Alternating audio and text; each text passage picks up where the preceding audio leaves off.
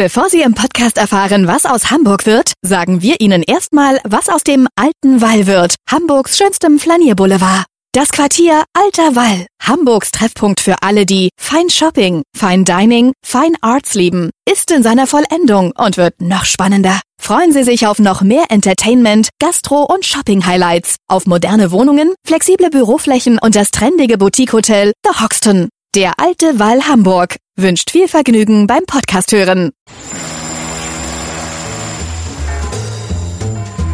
Was wird aus Hamburg? Der Podcast zur Stadtentwicklung. Hallo, moin, moin und herzlich willkommen zu einer neuen Ausgabe unseres Stadtentwicklungspodcastes. Mein Name ist Matthias Iken und ich habe heute die Stimme der Stadtentwicklung und Stadtplanung der CDU bei mir. Dr. Anke Frieling sitzt mir gegenüber. Sie hat eine, ja, wie ich finde, bemerkenswerte Karriere hingelegt. Seit zwei Jahren sitzt sie in der Bürgerschaft, ist stellvertretende Fraktionschefin, seit kurzem Kreisvorsitzende in Altona und eben Fachsprecherin für Stadtentwicklung. Ja, schön, dass Sie da sind, Frau Dr. Frieling. Herzlich willkommen. Vielen Dank für die Einladung. Sie kennen das ja schon ein bisschen. Sie werden einige Podcasts gehört haben. Wir machen das kleine Aufwärmübung, unsere fünf Fragen zu Hamburg und Ihre Lieblingsstadt interessiert mich besonders, denn Sie sind ja eine gebürtige Sauerländerin. Insofern haben Sie vielleicht einen etwas unverbrauchteren Blick auf die Hansestadt. Ja, ähm, ich habe in verschiedenen deutschen Städten schon gelebt, aber ich lebe ganz besonders gerne in Hamburg. Und äh, wenn ich mir eine Sache hier wünschen dürfte, wäre, dass es etwas wärmer werden würde. Von der Lieblingsstadt Hamburg. Die Antwort muss man fast erwarten zu Ihrem Lieblingsstadtteil. Sie wohnen in Blankenese. Ist das auch Ihr Lieblingsstadtteil? Tatsächlich ist mein Lieblingsstadtteil Altona, weil ich finde alle Ecken von Altona total schön. Jede hat einen, ihren ganz eigenen Charme. Was macht Sie so, was begeistert Sie so an Altona? Ja, tatsächlich die Vielfalt und natürlich die Nähe zur Elbe. Das ist sicherlich sozusagen die, schönste Ecke, aber es gibt halt auch kleinere äh, Naturgebiete in der Stadt, dann in Rissen und äh, in der Söldorfer Feldmark, wo man sich, wo man einfach äh, wunderbar sich aufhalten kann. Ja, dann zu Ihrem Lieblingsplatz. Wo fühlen Sie sich besonders wohl? Tatsächlich am sogenannten Hohen Elbufer, also gar nicht unten am Strand, sondern tatsächlich die vielen kleinen Wanderwege, die durch die am Elbufer entlang führen, die Höhenwege. Hm, also irgendwie irgendwo zwischen Wedel und, sage ich mal, Altona trifft man sie dann auf der Bank sitzend und in die Ferne schauend. Könnte passieren, ja. Gibt es ein Lieblingsgebäude? Ich muss schon sagen, dass ich die Elbphilharmonie sehr, sehr gelungen finde. Als ambitioniertes Projekt einen Kai-Speicher in ein Konzerthaus umzubauen, war sicherlich ein sehr ehrgeiziger Plan, hat ja auch nicht immer ganz hundertprozentig nach Plan geklappt, aber ich finde, das Gebäude ist wirklich ein Hingucker und ein echter Gewinn für Hamburg. Als die Diskussion über Elbphilharmonie einsetzte, waren Sie noch in Berlin. Wie haben Sie es denn da wahrgenommen, die Debatte um die Elbphilharmonie? Ist ganz spannendes Projekt oder eher mit dem Desinteresse der Hauptstädterin? Nee, schon als ein spannendes Projekt. Äh, mein Mann ist ja auch Hamburger, insofern waren wir auch oft hier. Und ich kannte schon die Debatte, die im Hintergrund ja immer lief, dass Hamburg sozusagen kein richtig gutes Konzerthaus hat. Und man sah ja auch an äh, so Tourneeprogrammen und so weiter, dass die Leute häufig nicht nach Hamburg gekommen sind. Und insofern habe ich schon die Notwendigkeit gesehen, ein, ein besseres, schöneres und äh, Konzerthaus zu haben. Und als das Projekt dann aufkam, war das eben, fand ich es von Anfang an total interessant. Ja, schöneres Haus ist ein schönes Stichwort. Sie dürfen hier im Podcast auch ein Haus abreißen. Welches wird es treffen? Tatsächlich das, den, das Bahnhofsgebäude des jetzigen Altonaer Bahnhofs. Das sicherlich keine Schönheit ist, wobei man dazu sagen muss, Schönheit sollte keine Kategorie sein, weil die Geschmäcker der Menschen sind halt sehr, sehr unterschiedlich und die Vielfalt macht es ja auch häufig aus. Wobei, wenn man die alten Bilder des alten Bahnhofs sieht und dann dieses Kaufhaus quasi mit Gleisanschluss, wird es, glaube ich, wenig Fürsprecher für die Schönheit des Bahnhofs Altona geben, oder? Ich habe sie noch nicht getroffen, sagen wir mal so. Aber dann, wenn sagen Sie Bescheid, es wäre auf jeden Fall ganz interessant, mal einen Fan dieses ja, Prachtbaus hier zu treffen. Ja, kommen wir mal zu den fünf Fragen zur großen Lage der Stadt, zur Stadtentwicklung. Ich habe gesehen, Sie sind ja 2020 in die Bürgerschaft gewählt worden. Und als Sie im Wahlkampf waren, haben Sie gesagt, dass Ihre Themen Klimaschutz, Wirtschaft, Wissenschaft sind. Sind Sie dann irgendwie so reingerutscht, weil niemand das Thema Stadtentwicklung bei Ihnen in der CDU machen wollte? Ich glaube nicht, weil es keiner machen wollte, sondern weil wir natürlich bekanntermaßen äh, 15 Abgeordnete sind und die Themen dann aufteilen mussten. Und ich war ja Mitglied der Bezirksversammlung und war äh, Vorsitzende im Bauausschuss und Mitglied im Planungsausschuss und hatte sozusagen hatte damit dann auch schon Zugang zu den Themen. Dann muss man ja auch noch sehen, dass Altona auch geprägt ist von großen Bauprojekten, wobei das wahrscheinlich für die anderen Bezirke auch zutrifft. Aber wir haben halt das Science City Projekt, das war ja schon angestoßen. Äh, wir haben die neue Mitte Altona. Also die Stadtentwicklungsfragen sind auch Fragen, die auch in der Altona Bezirksversammlung wirklich immer total präsent sind. Also gab es, äh, als die Frage gestellt wurde, wer will das Thema machen, ging dann Ihr Arm sofort hoch. Ja, ich mache es auch gern. Ja, zum Kern dieser Arbeit gehört ja erstmal die Arbeit der Regierung doof zu finden. Was macht Rot-Grün denn richtig gut? Das ist in dem Fall wirklich leicht zu beantworten, weil das Ziel, mehr Wohnungen, mehr Wohnungen zu bauen äh, und da auch ambitioniert ranzugehen, das, das ist in den letzten zehn Jahren gut gelaufen.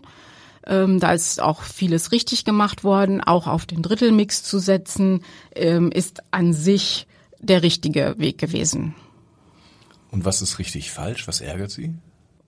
Was mich ärgert, ist, dass sozusagen die Schwierigkeiten nicht wahrgenommen werden wollen.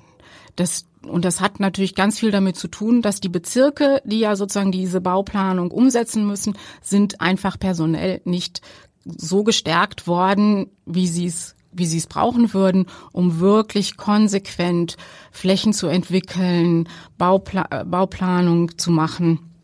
Das fehlt. Also der Flaschenhals für noch mehr Wohnungen ist am Ende die Behörde, sind die ähm, Genehmigung, ist die Politik, sind nicht die Bauunternehmen und nicht die Investoren.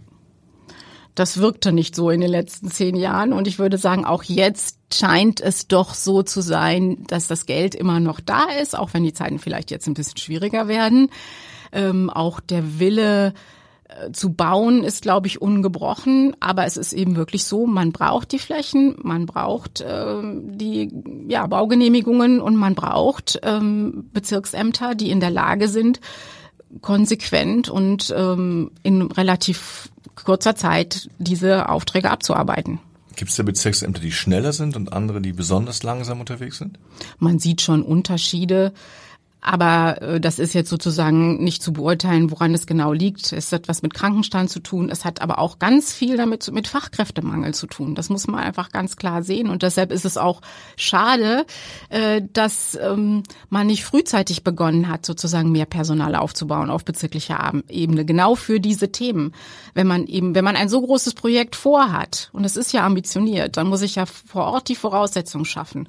Und es wäre eben vor zehn Jahren noch leichter gewesen, diese Menschen Menschen zu finden, die diese Arbeit machen wollen. Jetzt haben wir einen Fachkräftemangel an allen in allen Bereichen und natürlich auch im Bereich des der der Bau- und Planungsämter ganz klar, weil die Stellen gibt es mittlerweile, aber es gibt keine Leute. Ein weiteres Problem ist natürlich auch, dass viele Anwohner sich schnell zusammenschließen, wenn irgendwo ein größeres Projekt entstehen soll und sich dem verweigern. Das ist ja für die Oppositionspartei auch ein bisschen schwierig. Auf der einen Seite kann man da relativ schnell Leute für sich gewinnen. Auf der anderen Seite, wenn Sie sagen, wir brauchen mehr Wohnungen, kommen Sie da auch in einen Zielkonflikt. Ganz genau. Das ist so und das kennen wir alle, im Zweifelsfalle sogar aus sozusagen eigener Anschauung und wenn es nicht in, im eigenen Haushalt ist, dann halt im Umfeld. Ähm, man kann, da gibt es ähm, sicherlich verschiedene Möglichkeiten, dem zu begegnen.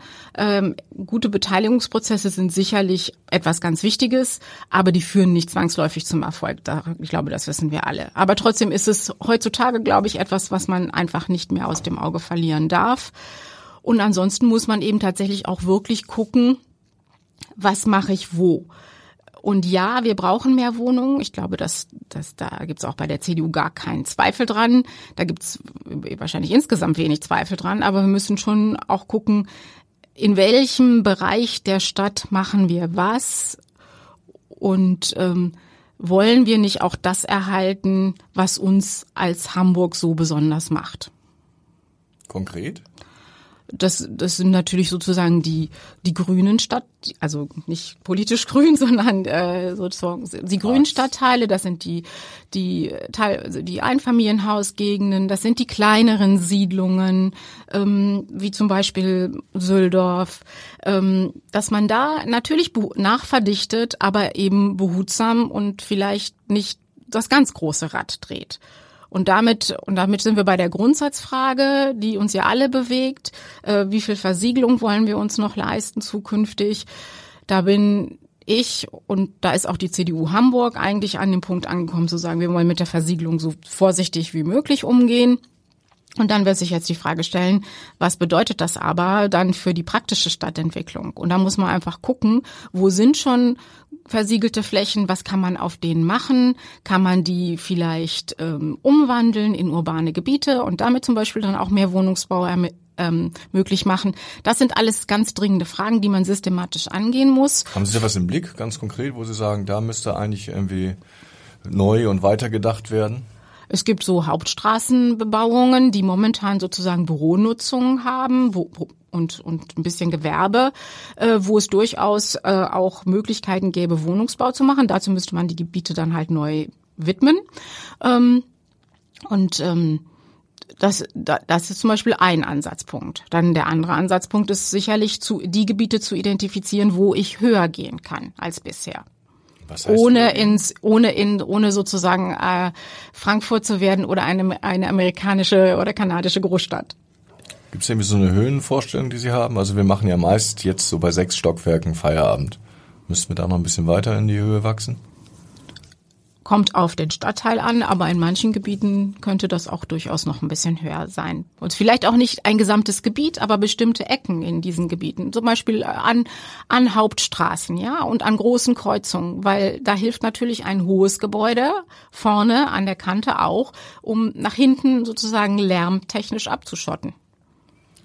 Gibt es denn auch Projekte, wo Sie eher kritisch sind und sagen, das ist zu viel des Guten? Gibt ja zum Beispiel einen großen Streit ums Diekmoor, wo Sie sagen, da müssen wir eher, weil Sie eben das Grüne von Hamburg ansprachen, Abstriche machen? Beim Diekmoor bin ich eindeutig der Meinung, das ist zu, da, zu viel des Guten. Und bei Oberbillwerder bin ich derselben Meinung. Das ist zu viel des Guten. Also da würden Sie eher weniger Einheiten, Wohneinheiten und weniger Versiegelung empfehlen. Ja. Wobei ja Oberbillwerder gar nicht irgendwie so, so dicht besiedelt wird, oder? Naja, das ist bis jetzt eine grüne Fläche, wie meine SPD-Kollegen dann sagen, das ist ja nur ein Acker, aber ein Acker ist trotzdem auch eine grüne Fläche, auf der etwas stattfindet, nämlich sozusagen Natur und Biodiversität etc. Und danach ist es das nicht mehr. Das heißt ja auch, es gibt Grenzen des Wachstums für eine Stadt, oder? Das ist eine wirklich sehr gute Frage, über die ich tatsächlich ziemlich oft nachdenke, weil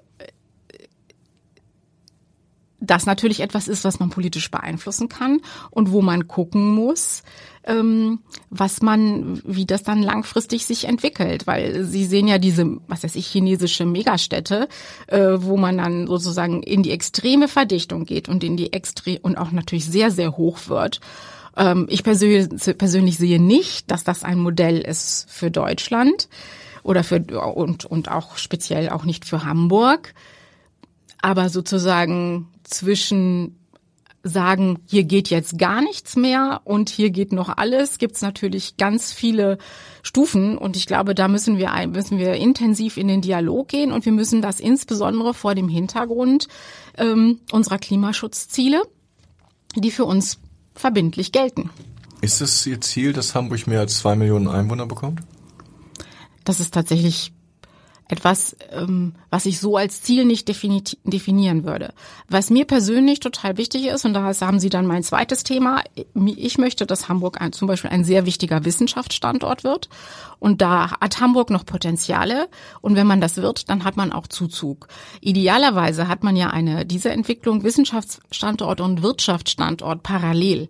Und in dem Moment, wo ich ein attraktiver Standort bin, und Hamburg ist sowieso eine schöne Stadt, und wenn es dann noch sozusagen berufliche Möglichkeiten gibt, Möglichkeiten sozusagen seine Karriere hier zu finden, äh, wird man Zuzug haben. Und dafür muss man, dann muss man sich darum kümmern, dass man die Menschen auch unterbringt. Und insofern würde ich, das ist kein Selbstzweck, zwei Millionen Einwohner zu bekommen. Also höchste raus, es dürften zwei Millionen, es müssen aber nicht zwei Millionen werden. Ja, das sehen Sie richtig. Ja, es gibt ja ähm, von 2001 noch den alten Satz, mit der die CDU ja auch sehr erfolgreich war. Das war das Konzept der wachsenden Stadt. Das wurde dann 2009 zu Schwarz-Grün-Zeiten so ein bisschen kassiert und wurde dann umbenannt in Wachsen mit Weitsicht.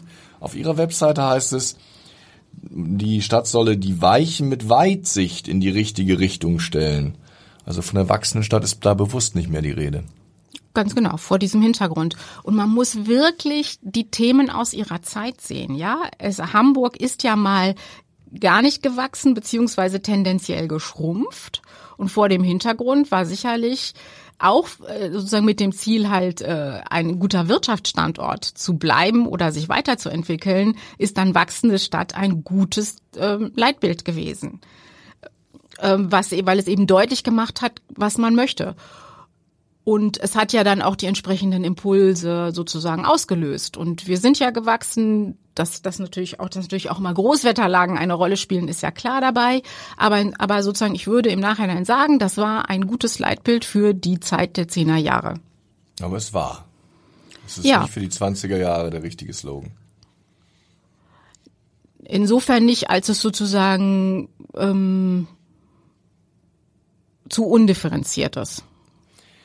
Es gibt ja eine Baustelle in der Stadt, da wird nochmal wachsende Stadt, ähm, ich würde fast sagen, zelebriert. Der Elbtower, 245 Meter wächst da das Gebäude in die Höhe.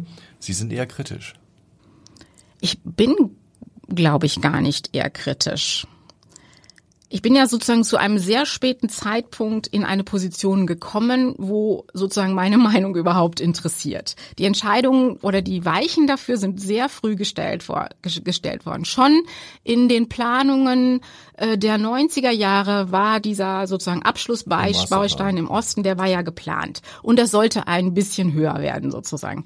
Ähm, dann gab es, all, gab es Wettbewerbe, gab es Diskussionen vermutlich noch und nöcher. Man hat sich dann entschieden für dieses, äh, für das, für den jetzigen Entwurf, ähm, der mit Sicherheit markant ist.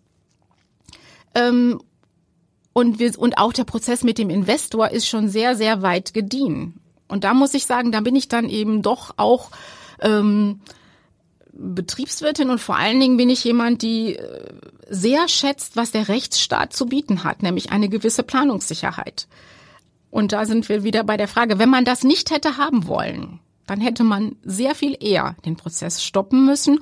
Und wenn es jetzt so sein sollte, dass äh, der Investor die Bedingungen alle nicht erfolgt, dann hat man ja auch sozusagen eine, eine solide Grundlage, auf der man argumentieren kann, um das vielleicht ähm, zu verhindern. Ich kann das momentan überhaupt noch nicht erkennen, aber sei es drum. Aber ansonsten ähm, erfüllt das Gebäude den Zweck. Es setzt einen markanten Endpunkt. Ähm, Interessant ist nur, dass das jetzt gar nicht mehr der Endpunkt ist, weil mittlerweile hat man ja entschieden, dass man sozusagen jenseits das, der, der Elbbrücken das auch alles noch weiterentwickeln will. Ist ja auch ein vernünftiger Plan und insofern ist eigentlich die philosophische Grundlage eine andere geworden. Also ich höre da so ein bisschen raus, hinter die Idee des Elbtowers machen sie einen Haken, aber so ein bisschen Bauchschmerzen haben sie, wie es gelaufen ist und wie die Baugenehmigung erteilt wurde. Ja, die Erteilung der Baugenehmigung, da sind wir ja nun wirklich alle vom Stuhl gefallen. Das hat ja niemand so erwartet. Das war auch nicht so angesagt. Das ist doch gefundenes Fressen für die Opposition. Das ist ja auch thematisiert worden und sie hat ja sozusagen das als Fehler tituliert. Kommen wir vielleicht nochmal, gefundenes Fressen ist da das richtige Stichwort von ganz groß zu ganz klein. Eine, ja eher so, würde ich sagen, gar nicht zentrale ähm, Botschaft, die die CDU im Februar was, glaube ich, gesendet hat, war die Idee, dass man einzelne Flächen in der Stadt für Tiny Houses, also für Minihäuser, auch freigeben sollte. Hat eine große Debatte ausgelöst. Vielleicht erzählen Sie doch mal, was Sie damit so im Sinn hatten. Wir sind eigentlich darauf gekommen, weil wir verschiedentlich angesprochen worden sind von Menschen, die entweder sowas in ihrem Garten realisieren wollten oder die halt eine Fläche gesehen haben, für, auf der man das mal machen könnte. Und der Vorteil vom Tiny House ist ja, dass es äh, sozusagen echt klein ist und sehr flexibel nutzbar. Und sie haben äh, gerade in so den typischen Einfamilienaussiedlungen gibt's ja durchaus auch ähm, vernünftig große Gärten und häufig sozusagen so Generationen Generationenwechsel. Und natürlich möchte die ältere Generation nicht ausziehen und, und selbstverständlich wollen die Kinder nicht ihre Eltern verdrängen. Aber zum Beispiel dann zu sagen, aber wenn häufig dann sozusagen nur noch ein Elternteil übrig bleibt, dann kann das eine Alternative zu sein, zu sagen, okay, wir machen noch sowas, sowas Kleines in den Garten und ähm, das, das kann dann eine Person wunderbar alleine bewohnen und hat noch den Familienanschluss, hat, ist aber auch für sich. Das ist das eine Modell. Also eine Art Altenteil, wie man das früher von Bauernhöfen kennt, vielleicht auch so aus dem Sauerland, dass man da also auf den Baugrundstücken noch Möglichkeiten schafft, dass da Familienmitglieder einziehen können. Ganz genau. Oder das andere Möglichkeit ist ja auch, dass, sie, dass Leute sagen, wir, wir wollen Studenten nochmal eine Unterkunft bieten, dass man dann sagt, okay, man, wir machen das in, in dem Grundstück, das wir noch haben. Und das andere sind halt sozusagen schwierige Grundstücke, die schwer zu bebauen sind und die erstmal temporär, mit denen temporär nichts passiert, dass man da sagt, okay, wir schaffen hier Tiny Häuser. Und was man aus, was, was zum Beispiel in Bayern ein gutes Beispiel war, was ich mal, was mir mal begegnet ist, ob das eine vergleichbare Fläche in Hamburg gibt, weiß ich nicht. Aber die hatten zum Beispiel Schwierigkeiten, ihre, in einem Pflegeheim, die hatten Schwierigkeiten, ihre Kräfte unterzubringen und haben sozusagen dann halt zehn Tiny House Einheiten auf ihrem Grundstück untergebracht und hatten halt erstmal eine Unterkunft für ihre Mitarbeiter und Mitarbeiterinnen. Es ist ja für eine wichtige Frage. Es ist auch ehrlich gesagt eine Frage, die zum Beispiel das UKE ganz stark bewegt. Tiny Houses hinterm UKE. Das wäre noch eine Idee. Ist Hamburg manchmal vielleicht ähm, doch ein bisschen zu starr und zu weniger und zu wenig mutig, auch neue Dinge zu erlauben? Dem würde ich schon vorsichtig beipflichten. Jedenfalls ist meine Erfahrung so mit sämtlichen Vorschlägen, die wir machen. Das hat natürlich auch was mit Opposition zu tun. Aber im Endeffekt, ja, man könnte ja Dinge, man kann doch Dinge auch ausprobieren. Und dann befristet man das. Und dann, wenn man dann sieht, dass äh, das funktioniert so nicht, beziehungsweise hat so gravierende Nachteile, die wir vielleicht vorher nicht gesehen haben, dann beendet man das wieder. Aber gerade in solchen Situationen, wo es gerade in, in günstigen Preissegmenten ganz schwierig ist für Leute, die hier neu herkommen, was zu finden, fände ich es gut, wenn man offen wäre, Dinge auszuprobieren. Stichwort ausprobieren. Eines der Probleme, was Hamburg seit Corona, seit Corona sicher noch mehr als vorher hat, ist ähm, die Innenstadt die ja sehr, sehr stark auf Handel konzentriert ist und wo man so ein bisschen suchen muss, wie eigentlich die Innenstadt in zehn Jahren aussehen kann. Sind wir da auf einem guten Weg? Da habe ich tatsächlich meine Zweifel. Es gibt alle möglichen kleineren Initiativen, ähm, kleinere und größere. Es gibt, und das ist wirklich toll, es gibt ein unglaublich großes Engagement von allen Akteuren der Innenstadt. Es gibt zig Arbeitskreise aber es gibt halt keine große Vision und es gibt auch niemanden, der den Hut auf hat und sozusagen jetzt wirklich koordinierend den Prozess vorantreibt. Und da gibt's die verschiedensten Themen. Eins der wichtigsten Themen ist allerdings tatsächlich mehr Wohnen in der Innenstadt. Und jetzt heißt jetzt der Stand Stand heute ist es so, wir haben höchst wir haben ein bisschen mehr Wohnen, aber sicherlich nicht so, dass wir abends zu einer Belebung kommen. Und dann steht auch noch zu befürchten, dass vieles davon in einem Preissegment ist, ähm, wo, wo man dann auch nicht ganz genau weiß, wer dann einziehen wird, wer das kaufen wird und so weiter. Das kennen wir ja aus anderen Städten. Wenn das von Auswärtigen gekauft wird, die dann dort nicht leben, dann beleben, beleben die auch nicht viel. Das ist ein Thema. Das andere Thema ist wirklich, dass wir jetzt eine Konkurrenz bekommen zwischen Hafen City und Innenstadt.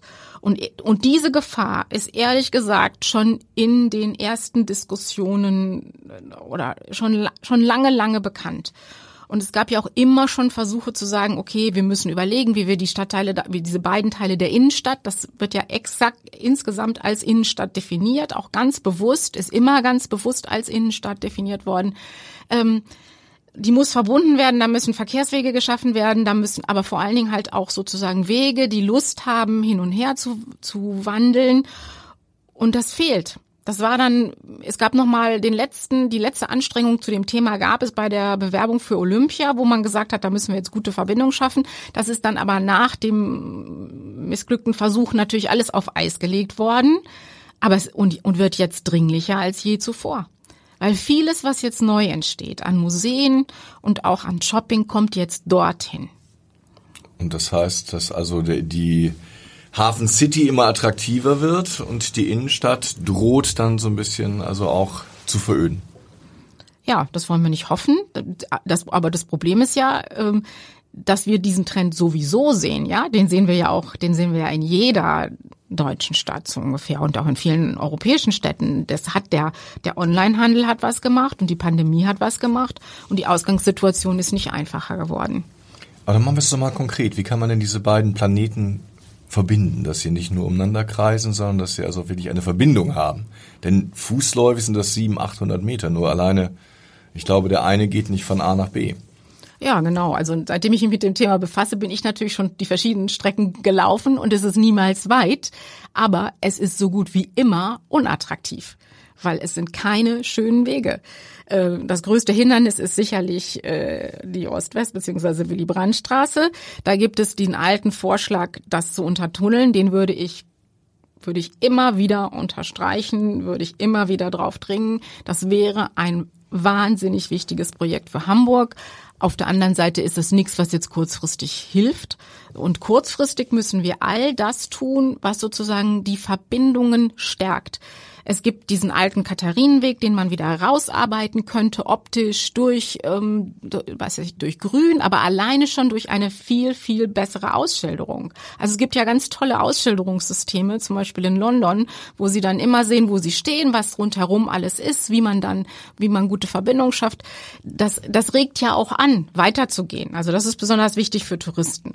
Ähm, für die Leute, die, für, für uns, die wir hier wohnen, ist es, glaube ich, dann attraktiv, wenn es schöne Wege sind, und es gibt diesen Alsterwanderweg, der ist in Teilen nett, in Teilen ist das aber auch nicht. Es gibt Ecken, da will man sich ja nicht unbedingt dann Genau, da würde man vielleicht auch dann nicht unbedingt Abend abends nicht das nicht mehr machen und da würde ich mir Verbesserungen wünschen und das würde ich ehrlich gesagt auch systematisch angehen, die verschiedensten Achsen und dann ähm, ja, das ist eigentlich ein ganz wichtiges Thema. Nun steht das Rathaus ja mitten in der Stadt. Da müsste man eigentlich das Gefühl haben, das ist also erstmal das, was äh, der Politik am nächsten ist. Ja, das gesamte Hafen City Projekt wird ja auch, wie wir alle wissen, noch ein wenig separat gemanagt und ist über die letzten Jahre ja auch sehr, sehr erfolgreich gemanagt werden worden, muss man sagen. Das und und da ist ja auch vieles Gute entstanden und auch die der irgendwann vollzogene Wohnung auch da äh, ähm, Entschluss auch dort dann mehr Wohnen zu haben ist ist im Prinzip ja ein gutes Projekt. Äh, auch in der Hafen City mangelt es noch an Aufenthaltsqualität äh, in den Bereichen, die jetzt entstanden ist. Ja, man hat das Wasser. Und das hat natürlich eine hohe Faszination, aber für Aufenthaltsqualität ist Grün halt mindestens genauso wichtig. Das fehlt. Ähm, in weiten Teilen, dass in Diskussionen wird das nie zugegeben. Für mich ist allerdings das Eingeständnis dieser Erkenntnis die Planung für den Grasbrook, wo es eben jetzt deutlich mehr Grün geben wird. Das hat also offensichtlich man doch nachvollzogen, dass äh, für Aufenthaltsqualität äh, Grünflächen im größeren Ausmaß halt total wichtig sind. Und ja, aber damit hat, gibt es den Fokus auf die Hafen City. Da ist ja auch viel Wohnungsbau entstanden. Das ist natürlich wichtig. Aber ähm, wie gesagt, aus dem Rathaus heraus muss man eben anerkennen, dass wir dringend etwas tun müssen für das, für den, das Gebiet, das direkt um uns herum liegt wo es, wie gesagt, viele Akteure gibt, die auch viele gute Ideen haben, wo wir aber nur schleppend vorankommen. Und mit dem Plätzeprogramm ist, ist sozusagen ein Ansatzpunkt gewählt worden. Was ich daran wirklich zu kritisieren habe, ist, wir denken jeden Platz einzeln. Wir, meiner Meinung nach müssen wir die Plätze zuerst in ihren Verbindungen denken und dann überlegen, wie wir sozusagen die Platzgestaltung machen und wie wir mit der Platzgestaltung auch sozusagen auf andere Plätze schon verweisen, so dass es dass die Leute wirklich die komplette Innenstadt auch nutzen, weil das passiert ja jetzt auch nicht.